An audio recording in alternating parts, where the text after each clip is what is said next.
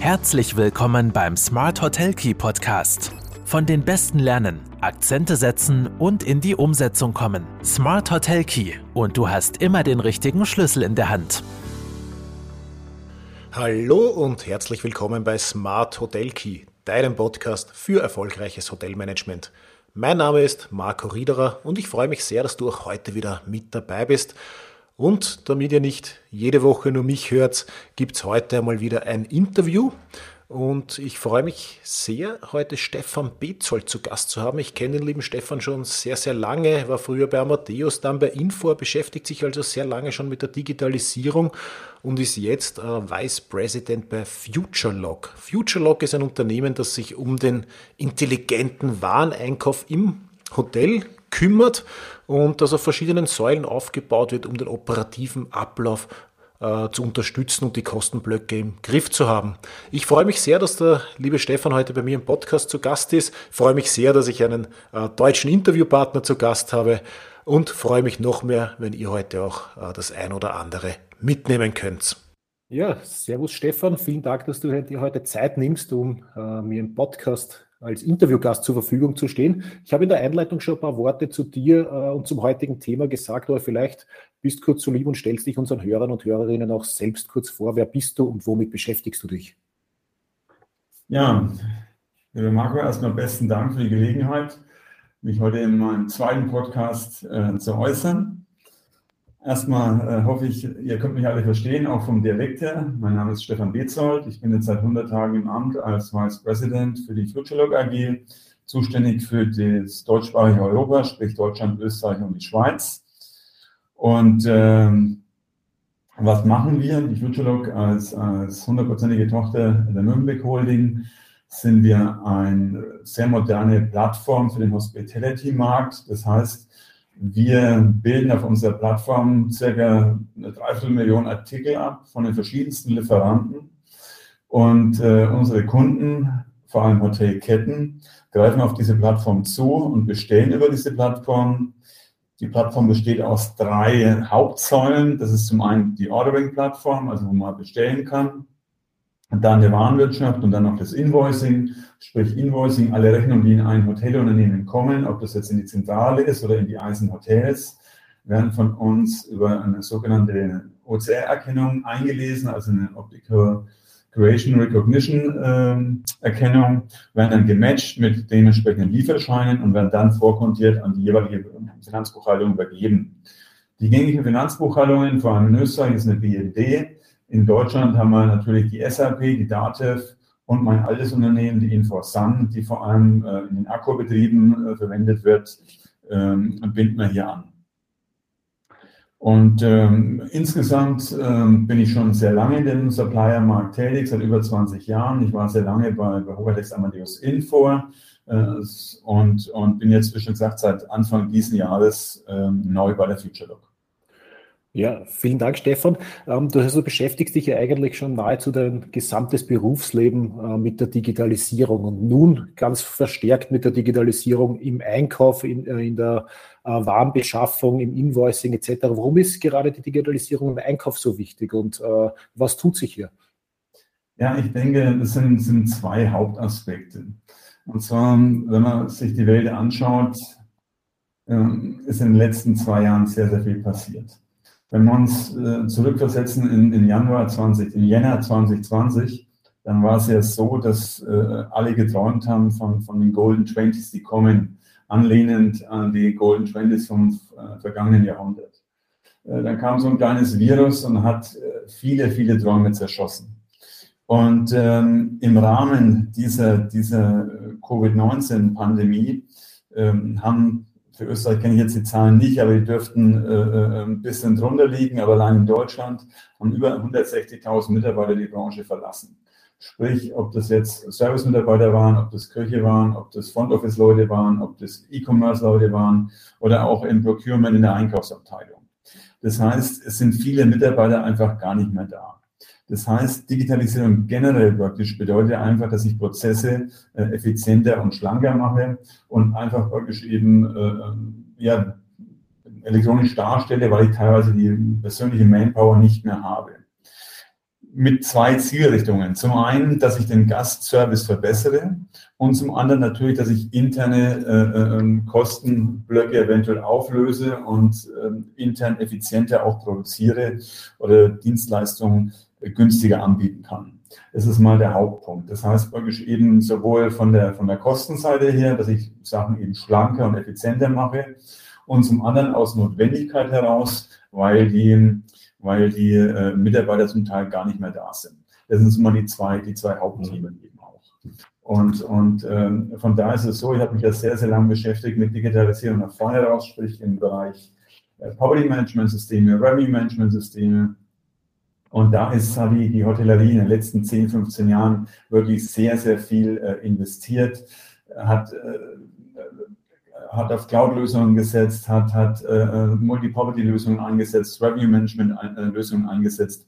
Aber nach hinten raus, das hat jetzt die, die Krise auch ein bisschen mitbefördert, ähm, wird da noch sehr viel passieren jetzt auch. Und hier ist, nach 100 Tagen kann ich jetzt schon feststellen, ist die Digitalisierung bei weitem noch nicht so fortgeschritten, wie jetzt äh, in Bezug, äh, im Hinblick auf den Gast nach vorne raus. Ich glaube, das ist ein bisschen auch das Thema, das du eh gerade angesprochen. Natürlich alles, was äh, für den Gast präsent ist, da haben wir uns in den letzten, sagen wir mal, zehn Jahren sehr intensiv in der Branche auch darum gekümmert, dass wir hier die Digitalisierung vorantreiben. Alles, was vielleicht im Hintergrund läuft, äh, schaut schon nicht mehr ganz so gut aus. Aber jetzt, wo wir in einer Zeit sind, jetzt nicht nur Inflation, aber auch davor schon äh, waren äh, Einsätze ständig am Steigen, äh, Handelspreise, äh, die Spannen werden geringer etc., da macht Digitalisierung dann natürlich äh, absolut Sinn, beziehungsweise ähm, Ihr, ihr, du hast es ja am Anfang gesagt, ihr beschäftigt euch mit drei Kernbereichen. Der Wareneinkauf ist ja nur einer dieser drei Bereiche, die digitalisiert werden. Ähm, aber wie profitiert jetzt das Hotel, abgesehen jetzt von der Kosteneinsparung, weil ich nehme mal an, ihr macht dann Preisvergleiche, habt eure bevorzugten Händler etc. Ähm, du hast angesprochen, auch den, den Gastservice verbessern. Ähm, wie, wie kann ich mir das vorstellen? Hat das, äh, wie, wie kriegt das der Gast mit am Ende?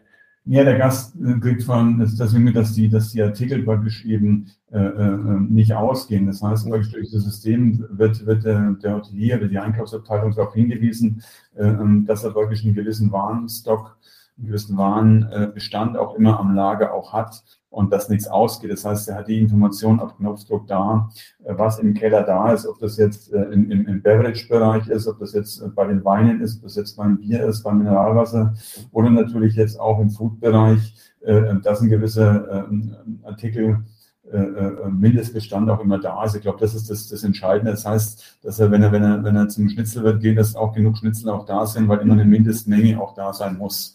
Ich glaube, das ist schon mal das Erste, das vorgeschrieben ist, nicht heißt, äh, dass das äh, Produkt ist aus. Das, ist das heißt, die Lagerbestände werden auch automatisiert mitgetrackt. Genau, die werden mitgetrackt eben aufgrund, aufgrund äh, unserer Warenwirtschaft. Das ist das eine. Zum anderen sind natürlich dann fürs Hotel selber, es ist natürlich dann einfacher, wenn man sagt, man hat alles auf einer Plattform. Und wir sehen uns eigentlich äh, als, als B2B, als Business-to-Business-Plattform äh, im Hospitality-Bereich äh, wieder und, und bilden quasi so ein Amazon für die Hotellerie eben ab. Das ist unser Ziel. Und die, die Software selber schaut auch ein bisschen, hat dieses Look and Feel auch von Amazon einfach aus dem Hintergrund. Das ist auch noch ganz, ganz wichtig zu erwähnen, dass die Software sehr, sehr einfach zu bedienen ist. Das heißt, man muss keinen Mitarbeiter drei Wochen auf Schulung schicken, damit er jetzt äh, äh, 20 Kilo Rinderfilet bestellen kann. Ich denke, das ist auch nochmal ein ganz, ganz wichtiger Punkt, dass es sehr, sehr einfach zu bedienen ist. Daneben ist es eine Cloud-Version. Das heißt, äh, es ist keine Installation vor Ort nötig. Und das dritte ist mir auch noch ganz, ganz wichtig. Es sind sehr Microsoft äh, äh, lastig, sprich eben, das sind auf einer Microsoft SQL äh, Datenbankbasis äh, ähm, fundiert. Das Ganze wird äh, zentral gehostet eben für die aus, aus dem Microsoft Datencenter in Europa, äh, in, in Amsterdam, mit einer, was eines der größten ist in Europa und was sehr, sehr sicher ist. Das heißt, da hat profitiert das Hotel auch davon und die Hotelkette davon, dass sie eine sehr, sehr starke, stabile und sichere Lösung hat. Das ist uns ganz, ganz wichtig. Ähm, du hast gesagt, es steht ja die äh, Mövenpick äh, dahinter, also Hotelkette. Ihr seid eigentlich eine Lösung für Hotelketten.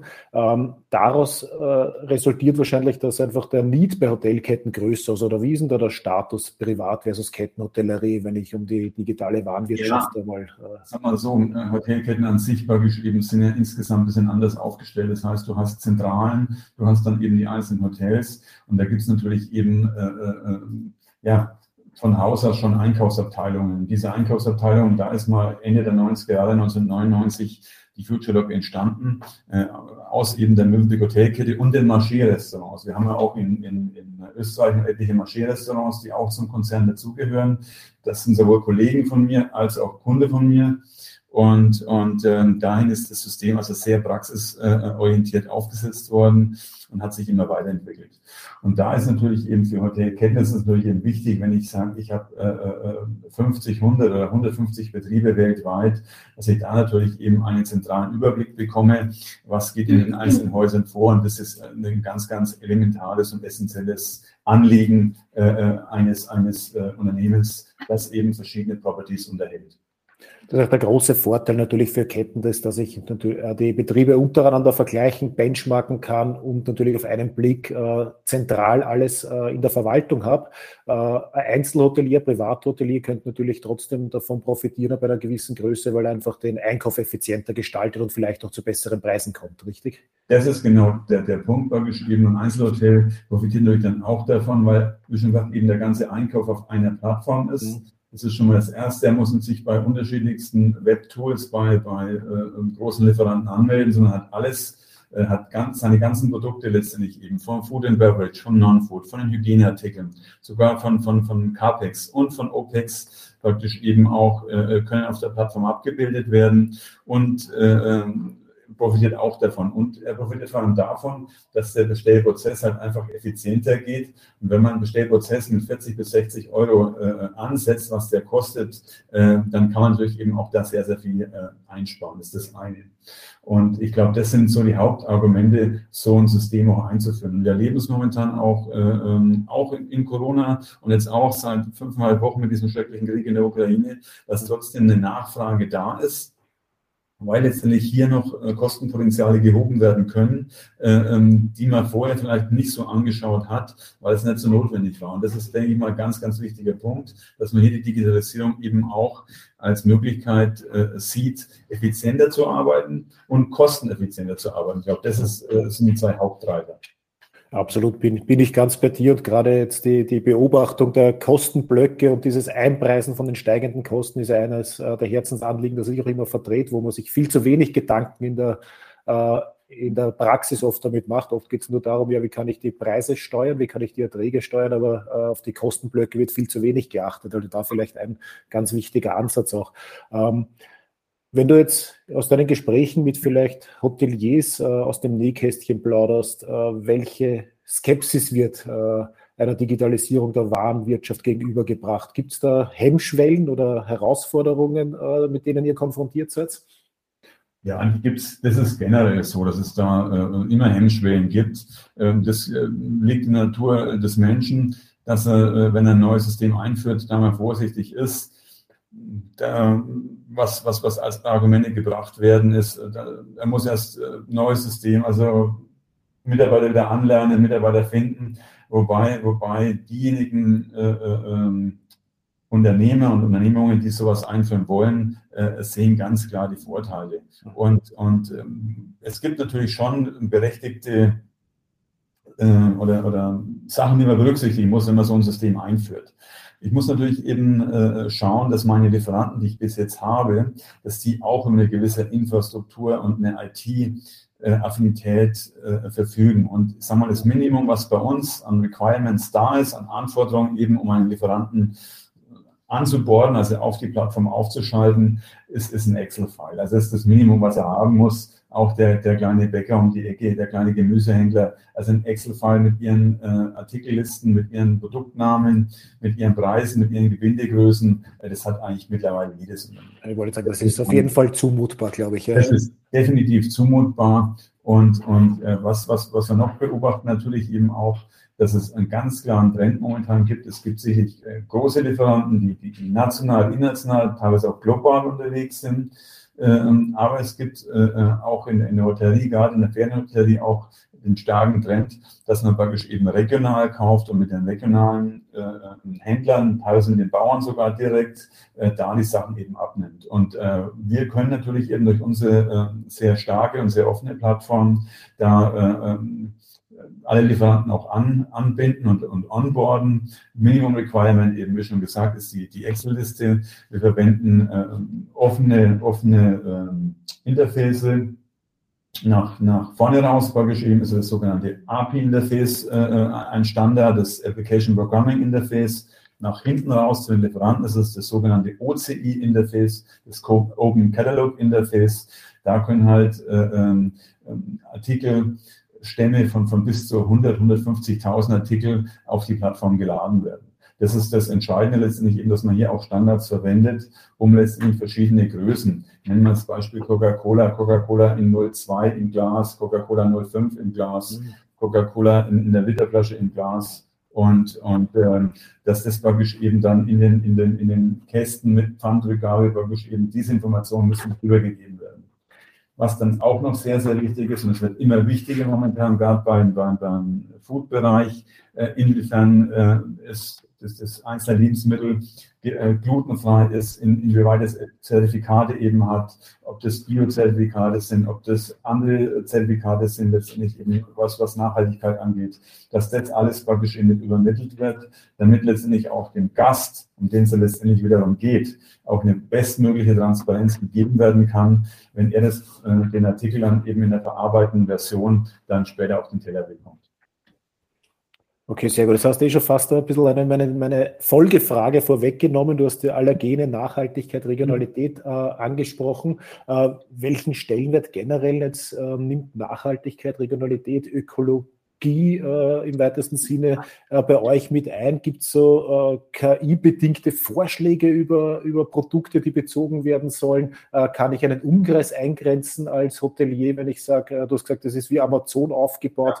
Ja. Äh, wie, wie kann ich mir diese Filterkriterien oder Vorschläge vorstellen? Ja, die, die Kriterien selber, also die, die KI haben wir, also die künstliche Intelligenz ist im System eingebaut, allerdings jetzt nicht in dem Zusammenhang, in dem es du erklärt hast, sondern wir bieten neben der cloudbasierten Lösung Futurelog bieten wir auch noch eine App an, weil die Hotellerie, das möchte ich kurz noch ergänzen, hat ja ein paar Besonderheiten im Vergleich jetzt zum Beispiel zum Achsenhersteller, der, der äh, für, für, für LKWs äh, das macht haben wir praktisch in der Hotellerie meistens die, die, die Lagerräume, die Kühlhäuser in Bereiche im ersten und im zweiten Tiefgeschoss äh, ähm, oder in, in weit äh, verwinkelten Ecken, wo letztendlich kein WLAN da ist, wo auch kein 3G, 4G oder 5G da ist. Und da haben wir eine eigene App noch dazu, mit der man auch dann offline arbeiten kann die praktisch eben dann auch mit dem QR-Code-Reader, wo man dann praktisch eben auch dann ähm, ERN-Codes einlesen kann und äh, da auch eine gewisse Sprachsteuerung dabei ist. Das heißt, wenn ich eine Inventur mache und sage, es sind noch 20 Kilo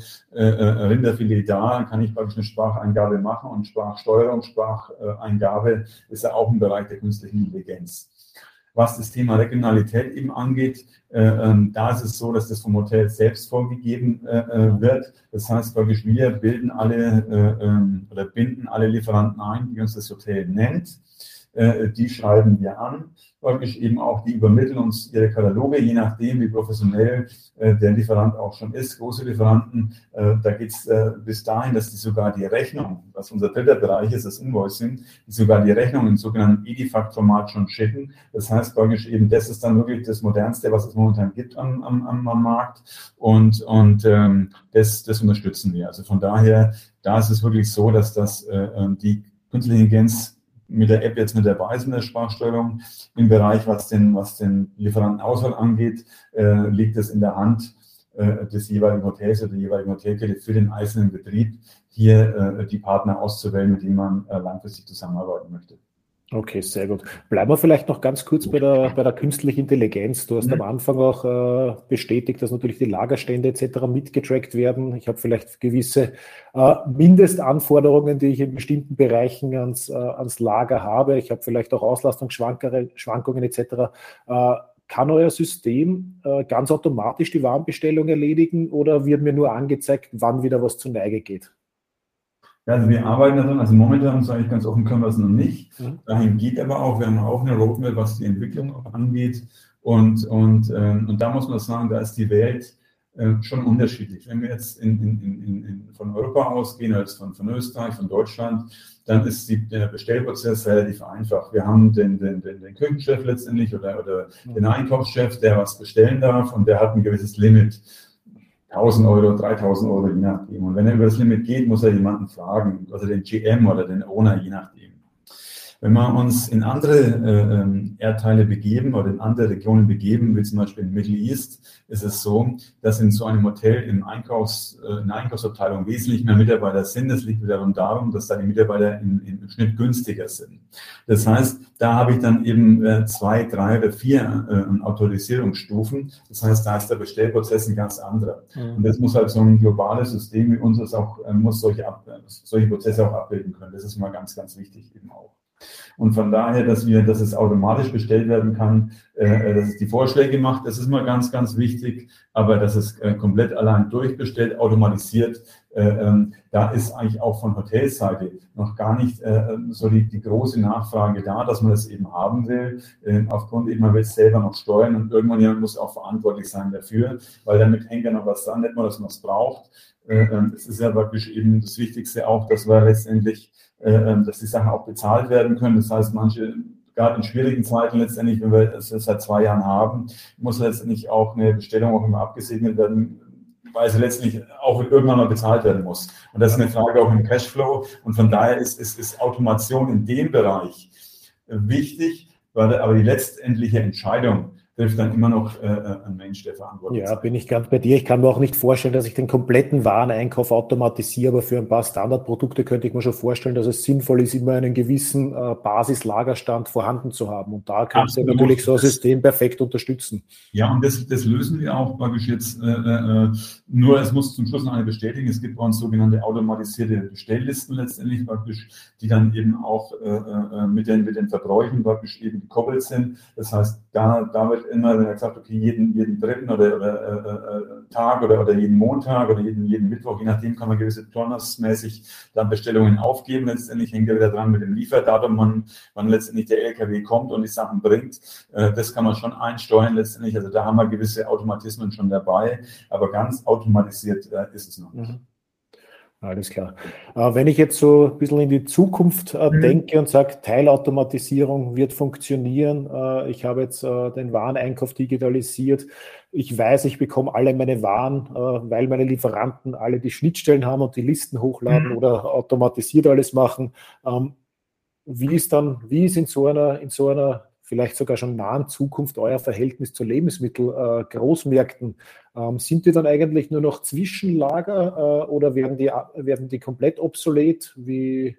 Nee, die gibt es nach wie vor. Das ist, also wir haben absolute Berechtigung. Also ich darf da ein kurzes Beispiel aus, aus mhm. äh, Thailand und aus Vietnam nennen. Wir haben ein eigenes, eigenes großes Büro in Bangkok auch. Haben jetzt auch die ersten Betriebe teilweise in Vietnam eröffnet, wo dann wirklich lokale Fischhändler kommen, die letztendlich praktisch wirklich, wo der Kutter in den Hafen reinfährt und dann den Fischfisch praktisch eben dann auch äh, ans Hotel liefert und, und, und das dann auch eingebunden wird. Also das, das hat äh, mit, der, mit der Technologie selber jetzt gar nichts zu tun. Ganz im Gegenteil. Das wird immer stärker. Wirklich dieses direkte aus dem Umkreis, aus der Regionalität, das ist immer wichtiger eben auch. Und das, wir unterstützen das und wichtig ist ja generell bei IT und das darf er nicht, nicht äh, äh, außer Acht lassen. Es ist ja wichtig, wenn man ein System einführt, dass man sich seine Kernprozesse anschaut und den Softwarepartner raussucht, der gut 80 wenn es 85 Prozent ist, ist schon viel, der 80, 85 Prozent seiner Prozesse standardmäßig gut abdeckt. Dass es immer 10, 15 Prozent von Prozessen gibt, wo man nachjustieren muss, wo man manuell was eintragen muss, wo man manuell nachsteuern muss. Das wird immer so sein, aber wenn 80, 85 Prozent der Prozesse äh, äh, äh, automatisiert oder teilautomatisiert funktionieren, ist das wunderbar. Und dann habe ich eben mehr Transparenz, ich habe eine habe effizientere Bestellprozesse, dann mache die noch, äh, beschleunige die noch, und habe eine bessere Übersicht eben auch, habe eine bessere Übersicht über mein Lager. Und das hilft mir natürlich auch wieder in Bezug auf, auf, auf Kosteneinsparung. Weil eins ist momentan eben auch, und es zeigt momentan die aktuelle Situation mit den drei großen Herausforderungen, die wir momentan eben haben in unserer Branche und speziell in unserer Branche in Europa. Das ist der Klimawandel an sich, der weltweit da ist. Der ist einfach da. Das zweite ist der Mitarbeitermangel letztendlich eben auch, der in Österreich da ist, der ist in Deutschland da, der ist in der Schweiz da, der ist überall da. Und das dritte war geschrieben ist dieser unsägliche Krieg in der Ukraine, der dazu führt, dass die Energiepreise äh, brutal nach oben gehen. Und die Energiepreise haben Auswirkungen auf alles. Die haben Auswirkungen auf die Lieferanten, die ihre LKWs betanken müssen. Wenn der, wenn der Diesel 2,30 kostet, dann muss das auch irgendwo bezahlt werden. Und das sind Themen letztendlich, äh, äh, wo man letztendlich noch mehr auf den Einkauf äh, schauen muss, weil die Preise insgesamt, die Beschaffungspreise insgesamt äh, äh, steigen werden. Plus, und dann haben wir noch das Thema mit der Inflation, dass wir momentan eine Inflation im Euroraum haben, die bei 5, 6, 7 Prozent mittlerweile liegt. Äh, und das muss alles abgefangen werden und das muss irgendwann muss auch mal an den Preisen äh, ähm, an den Endkunden, an den, an den, an den Hotelgast äh, äh, weitergegeben werden, weil die Margen jetzt nicht einfach dann sonst sinken und teilweise wäre es dann nur noch Geld wechseln und das will ja auch keiner. Absolut richtige Frage ist immer, in welchem Umfang man äh, die Preise auch weitergeben kann oder wo ich Kosten, wo ich die, die perfekte Mischung finde zwischen Kosteneinsparungen und Preiserhöhungen vielleicht. Äh, da wird sicher auf beiden, äh, auf beiden Stellschrauben zu drehen sein. Aber da haben wir jetzt eh, äh, sehr viele Punkte, wo natürlich Systeme wie FutureLog auch perfekt unterstützen können. Ähm, was ist jetzt, wenn du jetzt deine, deine Roadmap vielleicht ein bisschen zu, zu Ende denkst, was ist die Vision von FutureLog? Wo steht sie in äh, fünf oder zehn Jahren? Ja, wir haben, also wir haben da eine ganz, äh, das ist nicht eine Leitfrage, sondern wir haben hier ganz klar von unserer ähm, ja, Holdingstruktur aus haben wir ganz klare Ziele, die wir angehen wollen, äh, dass wir auf dem Weltmarkt unter den äh, größten drei äh, ähm, ja, Anbietern eben für, für, für eine, für eine B2B-Plattform im Hospitality-Bereich gehören. Es gibt noch einen großen Anbieter auf, aus USA und wenn ich unsere eigene Landschaft anschaue, wir sind ein Unternehmen, das jetzt gerade die Pandemie auch genutzt hat in den letzten zwei Jahren, um neue Büros zu eröffnen in Dubai für den Raum Middle East äh, in Bangkok für den asiatischen Raum, in Sydney für den fünften Kontinent und jetzt auch neu äh, seit sechs Wochen in Paris in Sichtweite eben zum Accor Tower, weil, das ist natürlich auch das Schöne, das darf ich vielleicht noch ein bisschen ausholen, dass Accor unser größter Kunde ist und mit uns weltweit das System auch ausrollt weil äh, nachdem 2018 war für uns ein ganz, ganz wichtiges Datum. In 2018 sind die Mövenpick Hotels an Accor äh, äh, verkauft worden. Und Accor hat nach einem halben Jahr, äh, nachdem sie die Diligence gemacht haben von der IT-Infrastruktur von Mövenpick, festgestellt, dass Mövenpick ein ganz tolles Ordering-Tool hat, nämlich FutureLog. Und hat dann festgestellt, würden wir auch gerne haben. Und so haben wir praktisch eben einen Rahmenvertrag, einen weltweiten Rahmenvertrag mit Accor. Und so haben wir praktisch eben auch die zwei Jahre jetzt genutzt, diese, diese Infrastruktur auch aufzubauen. Und das ist natürlich äh, äh, eine sehr, sehr gute Geschichte. Und, und ähm, ich denke, wir wollen in, in, in, in 2027, 2028 unter den äh, größten drei Playern gehen, äh, die es auf dem Markt für äh, ähm, Hotellerie eben gibt. Ja, das ist ja eine sehr schöne Geschichte eigentlich von einem Mövenpick eigenen System über Arcor zu einer äh, eigentlich offenen Lösung für die gesamte Branche. Das ist äh, ja äh, idealer Weg eigentlich, wie man aus einem Best Practice ein marktfähiges Produkt äh, äh, gestalten kann. Ja, und, und dann ist halt auch noch wichtig, und da komme ich ein bisschen ins Philosophische rein, Bertolt Brecht sagte mal, Moral muss man sich leisten können, gewisse Einstellungen muss man sich auch leisten können, auch gewisse Investitionen muss man sich leisten können. Und da ist es halt bei uns jetzt wirklich äh, sehr gut, dass wir halt auch einen, sehr starken Mutterkonzern auch haben, der diese Vision mit uns trägt, der teilweise diese Vision mit uns entwickelt hat und das auch aktiv unterstützt. Und das äh, ist in heutigen Zeiten äh, immens wichtig. Das waren schon fast sehr schöne Schlussworte. Lieber Stefan, hast du noch etwas, was du unseren Hörern mitgeben willst? Ein paar wichtige Tipps, ein Fazit oder, oder irgendwas, was du noch zu FutureLog loswerden willst? Ja, also wenn Sie, wenn Sie einen eigenen Betrieb haben, einen eigenen Hotelbetrieb, eine eigene Hotelkette, sollen Sie sich überlegen, praktisch in dem Bereich was zu machen, äh, ähm, dann reden Sie gerne mit uns. Ich selbst bin beispielsweise jetzt auch in vier Wochen wieder, äh, bin ein großer Österreich-Fan und ich wohne auch ganz nah an Tirol. Ich wohne am Tegernsee und habe seit zur Tiroler Grenze, Staatsgrenze nicht weit. Das bist heißt, du ja fast ein Österreicher. Ja, genau. mit Mountainbike bin ich sehr oft, also bin ich sehr oft äh, Grenzpendler äh, wenn ich dann eben zum oberen Sonnenwende auch fahre. Und äh, wir sind jetzt äh, auch als, als offizieller Sponsor auch beim ÖHV-Kongress dabei vom 2. bis zum 4. Mai in Wien. Also wenn Interesse besteht, äh, äh, kommen Sie auf uns zu und äh, wir können gerne eine, eine, eine Websession vereinbaren. Äh, äh, wir sind präsent auf, auf äh, drei Kontinenten. Also wenn Sie da äh, Interesse haben, sehr, sehr gerne. Wunderbar. Vielen Dank, lieber Stefan, für die Schlussworte und äh, deine Kontaktdaten und die wichtigsten Infos zu FutureLog werde ich natürlich gerne noch in den Shownotes und im zugehörigen Artikel verlinken. Ich freue mich auf ein baldiges Live-Wiedersehen und bis bald. Danke, Stefan.